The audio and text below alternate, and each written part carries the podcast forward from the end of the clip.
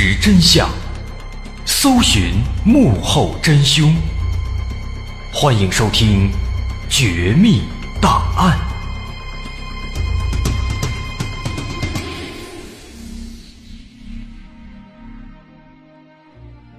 还原事实，探索真相。欢迎来到今天的《绝密档案》，我是大碗。今天咱们来说一起发生在大山深处的案子。湖北省建始县的东平村，地处大山的深处。这个小村子道路崎岖，地势险峻，因此它和外界沟通并不多。我们的故事就发生在这个地方，时间距离我们也非常近。二零一五年十一月四号的早晨八点钟，这个小村子当中有一个林场，在这个林场里，早晨八点。到了吃早饭的时间了，但是工人们来到食堂之后，却发现平时给他们做饭的厨师陈大姐今天不在，那早饭自然也就没有了。林场的厨房里面是空无一人，陈大姐当天也没有请假，明明昨天晚上大伙一起还看电视呢，哎，今天怎么就不见了呢？林场职工们赶紧来到陈大姐的家里。但是陈大姐家并没有人，她家门紧闭，从外面上了锁，看起来应该是出门了。有人拨打了陈大姐的手机，但电话始终是关机状态。这个情况让大伙感到非常奇怪。如果说陈大姐是有事耽误了，在通常情况下，她都会安排其他人来给她代班做饭，但这次直接没人了。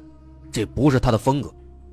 陈大姐这人虽然说脾气比较硬、比较直，但人还是很热情的，一直很负责任，在这上班六七年了，从来都没有出过差错。所以现在这个情况呢，让大伙感到非常意外。几个人又围着整个村子转了好几圈，但还是没有发现陈大姐的身影。于是有人提议：“咱们。”报警吧！警方接到报案，不久之后也赶到了这个小村子里面。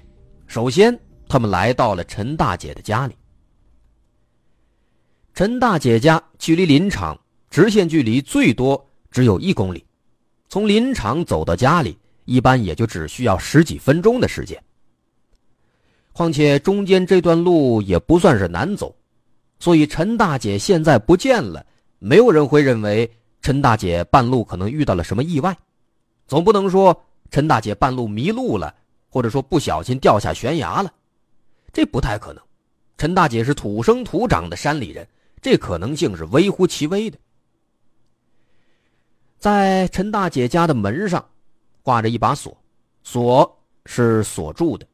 那由此看来，也就有两种可能性，要么。他昨晚根本就没有回家，要么今天一大早他就离家外出了。于是警方首先询问了周围的邻居，但是没有人在昨天晚上或者今天早晨见过陈大姐。只有一位邻居表示，今天早晨六点多，他出门的时候看了一眼，发现陈大姐家的门是锁住的，当时他还很奇怪。那么这也就表示。从早晨六点多开始，陈大姐就已经不在家了。如此一来，也就把她失踪的时间向前推进了一个多小时。但除此之外，没有任何其他的线索了。而且陈大姐平时又是孤身一人，都是独自居住，这也让调查的难度又上升了一点。她早年丧夫。带着一双儿女是艰难度日，后来陈大姐的儿女都长大了，有了自己的家庭，她就只能开始一个人生活了。不过九年之前，陈大姐和同村的一个姓吴的单身汉，咱们叫他老吴，组成了一个新的家庭。不过生活了几年之后，两个人好像是性格不合，又分开了。但尽管如此，陈大姐失踪之后。老吴带着自己的儿子小吴，也还是积极的帮助寻找，毕竟之前还一起生活过，有这份旧情嘛。所以，对于陈大姐的失踪，老吴当时对警方也提供了一种猜测，一种说法。老吴说，在不久之前，陈大姐被检查出肺部有肿瘤，当时他四处求医问药，但是结果非常不乐观。县里的医生说，陈大姐这个病啊，如果去武汉治疗，也不一定能够完全治好。后来，陈大姐东拼西凑。终于把这个肿瘤切除手术给做了，但是最终能否彻底康复还是一个未知数。那么陈大姐的身体情况，大伙儿是有目共睹的，而陈大姐自己似乎也是比较消极啊。当时出院之后，陈大姐没有再回到医院做过后续的检查和治疗，就这样一直扛到现在。所以说，在这个找人的过程当中。老吴父子呢，就提供了这种说法：说有没有可能，是他一时想不开，走上了绝路呢？但是根据大伙的分析啊，说这种可能性应该是比较小的。你看啊，陈大姐家她家门紧锁，上班的林场也没有任何其他的这个异常情况。如果说陈大姐想不开要自杀，那为什么还要专门的？把家门锁上去，外面自杀呢？他多少也得留个遗书啊。同时，这陈大姐的儿子和女儿也表示说，母亲这身体虽然说是有这个病，但是她不可能自暴自弃，啊，不太可能自杀。看现在这情况，啊，手机关机，家里没人，门上锁了，儿女亲戚那儿呢也没有任何线索。这小山村地方又偏僻。说陈大姐独自一个人步行出门，这可能性是几乎为零的。那这些情况一步一步反馈过来，大伙就越来越感觉陈大姐恐怕已经凶多吉少了。警方推测，陈大姐呢，要么是遇害了，要么就是被拐卖了。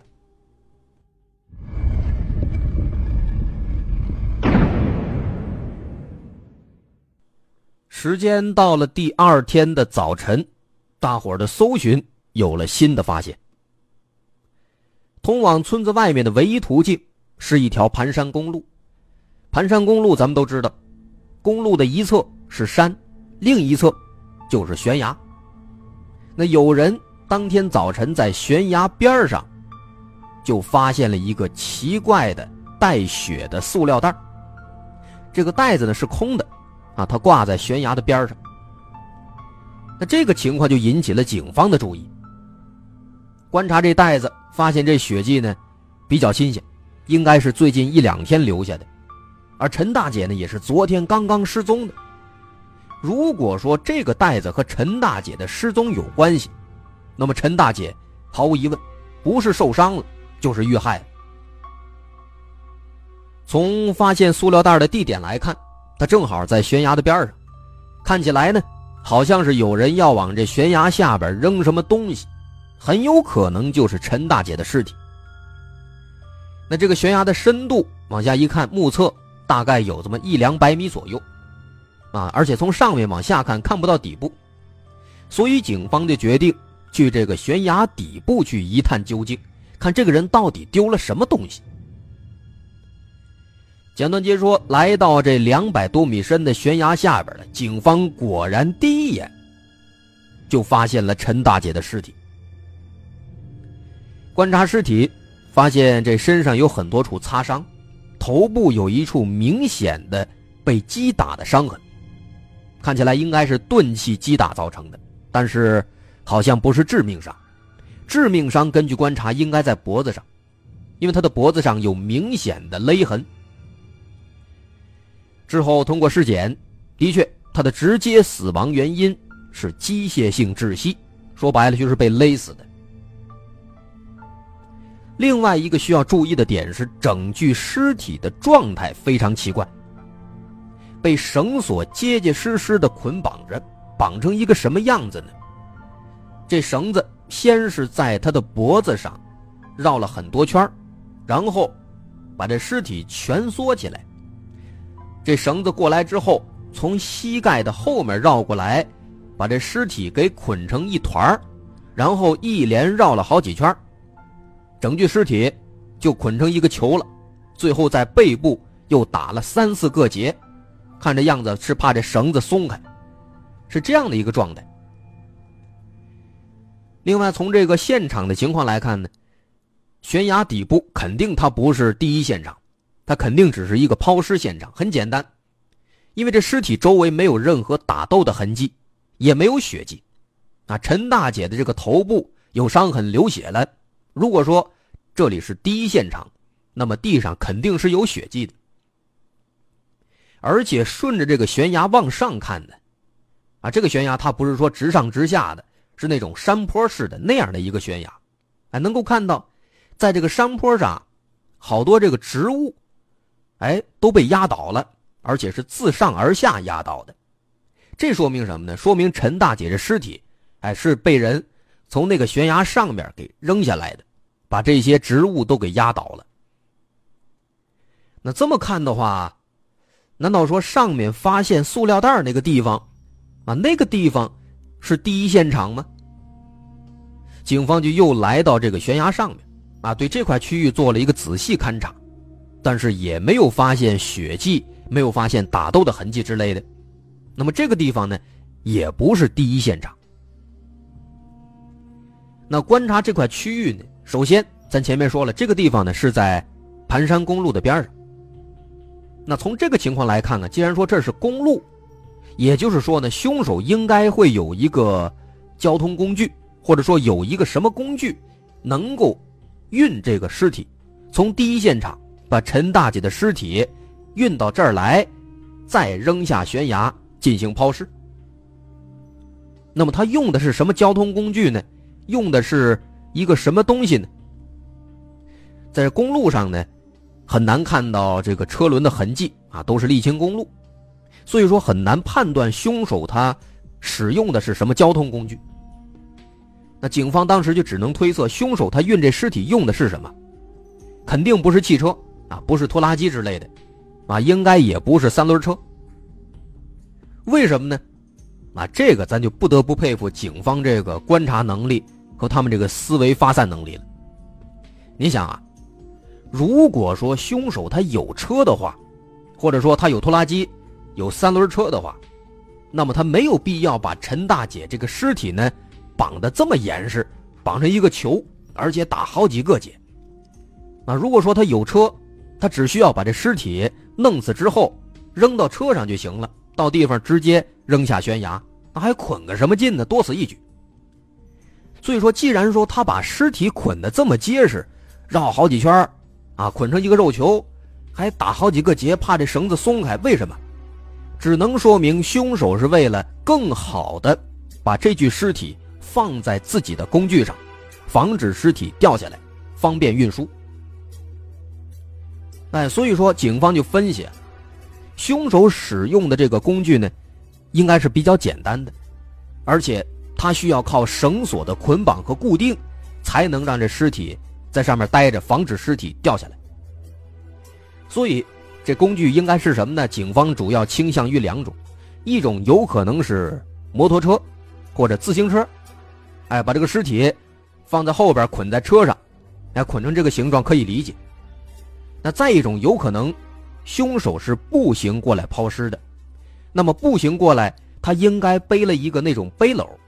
啊，山上村里边常见的背篓，把尸体放在背篓里边，哎，过来之后扔下去。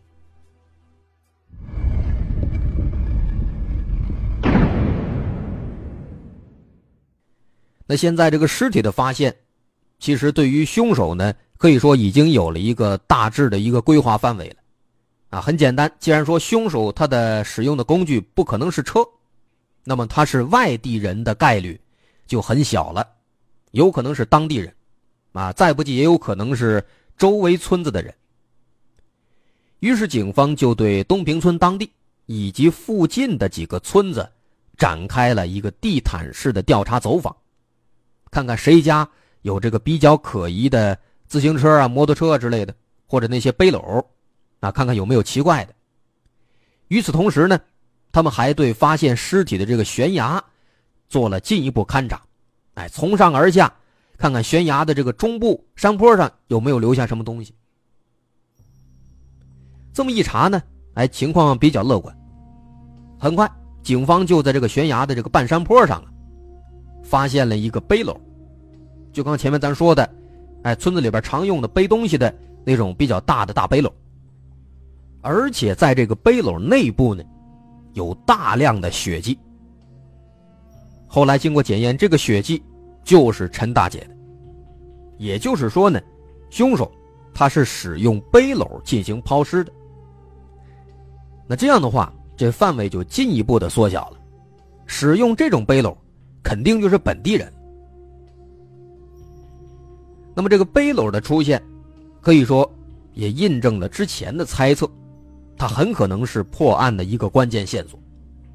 那么下一步，警方就要找到这个背篓的主人。背篓的主人有可能是凶手，如果不是凶手，那么跟凶手肯定也有关系。那么寻找这背篓的主人怎么找呢？警方问了问村民，村民们就介绍了村子里面的一个杨师傅。这个杨师傅有一手硬功夫，他编的背篓结实耐用，附近几个村子里的背篓基本上都是他一个人做的。那这下就好办了，警方就拿着这个现场发现的这个带血的背篓，让杨师傅辨认。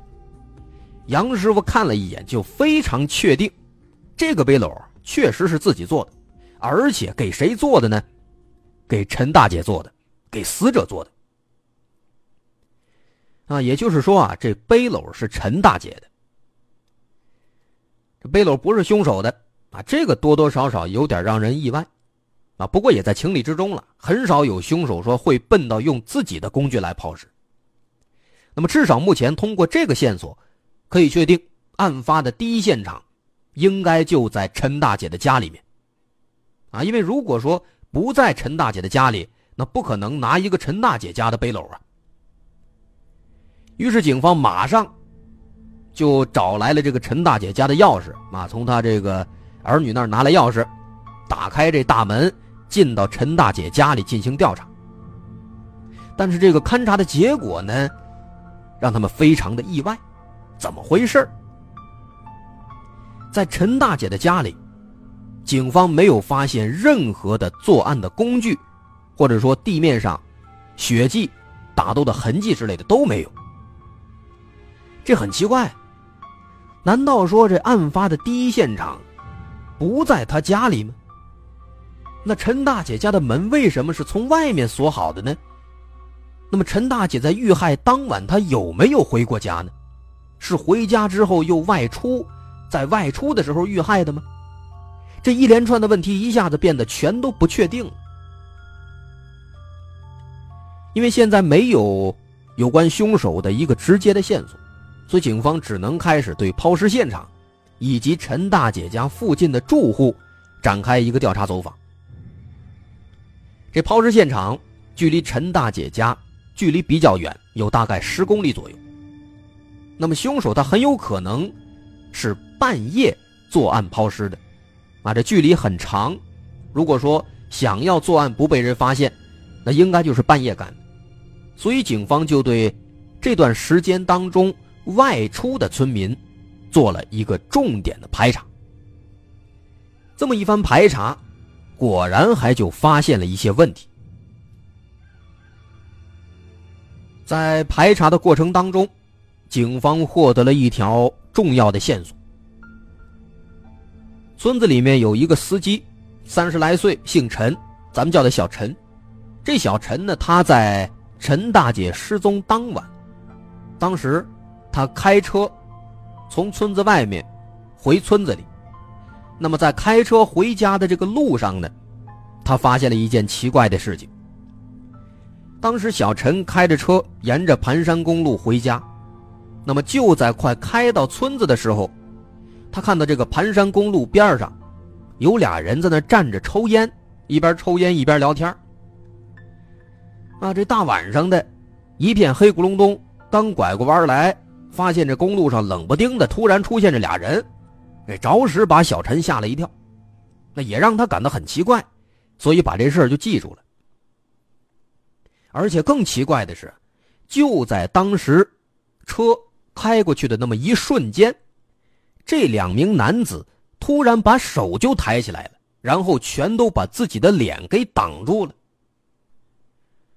啊，这个情况太奇怪了，大半夜的不睡觉，站公路上抽烟还不让看，而且这个时间呢，他又正好，很有可能是凶手作案的时间。